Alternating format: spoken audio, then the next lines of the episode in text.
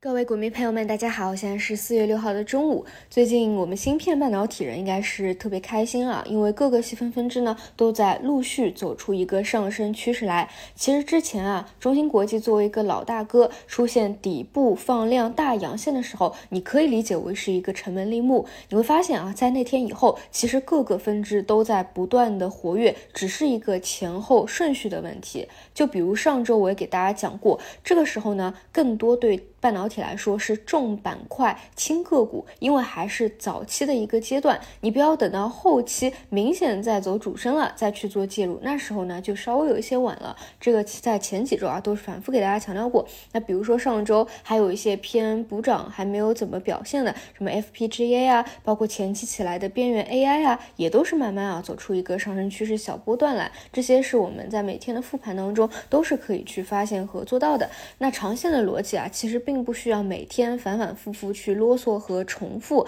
能够做到知行合一，我觉得这个是最重要的。包括我从细节上来给大家讲，我觉得做这个板块没有必要做 T，因为实际你如果做 T，是很有可能把这个筹码啊就给卖掉的。嗯，因为你真的没有办法去精细的把握到说单日，比如说今天到底是一个爆发还是一个分化，所以没有必要啊。那今天这个表现确实还比较不错啊，甚至什么呢？甚至都上了微博热搜。了啊，不知道大家发现没有？所以啊，既然已经短期是大爆发啊，上微博热搜了，那么大概率呢后面是一个分化，但这不重要啊。如果嗯还想去加配的，或者说之前从来没有上过车的啊，那一定是在后面分化当中再去看有没有机会。那如果在前几个月啊，在反复强调的时候都有做过的，我觉得还是持筹为主吧啊，没有必要就是做 T 啊，这反而还会买飞啊，这是我对于这一个板块的一个看法。好的，那么我们再说到人人工智能啊，之所以每天人工智能的篇幅讲的比半导体多，是因为半导体其实一句话就讲讲讲明白了，就是看涨做长，看多做多。而 AI 呢，它相对会比较折腾啊，日新月异的消息面啊也会比较多一些。那那一定要想清楚啊，哪些是偏中长线的仓位，哪些呢是偏短线的，那每天的关注度啊。也是不一样的啊。那么 AI 今天早盘呢，其实还是比较平稳的，没有太多受到三六零的拖累。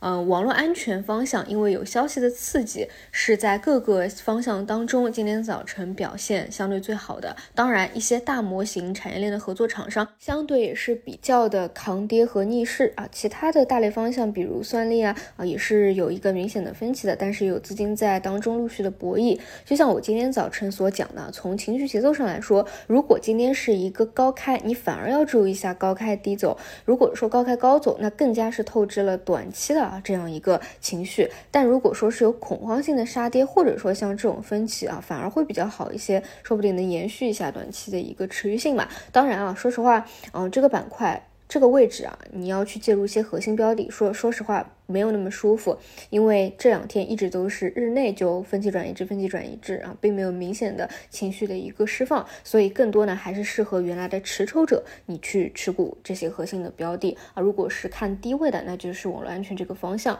啊。如果是还想关注这核心有没有后续的机会的，那一定是要耐心再等下一次的恐慌性杀跌，这个不用急啊，不会少的，已经是这么多次的分化了。关键是每次分化当中你到底有没有把握嘛？你。之前没有把握，肯定也是有顾虑。那既然早期你有不不呃不看好的一个想法，那其实越往后期越高位啊，你如果说再想要看多，确实这个心理压力会比较大。所以这种方向啊，真的就是你在最早期要对它有一个比较好的定位吧。啊，那还是那句话，如果说求稳的、求低位的，还是之后多看芯片半导体吧。整体来说，这段时间基本只围绕这两个方向讲，其他方向都不讲，就是因为你发现其他方向真的是没有什么持续。行，甚至是反而在阴跌的，今天又是一个跌多涨少，是不是啊？我们很难判断说这到底是注册制新规之下未来的一个常态，还是说未来其他的板块也会复苏，也会前赴后继。那我是希望啊，后面应该是后者，因为现在还是存量博弈嘛。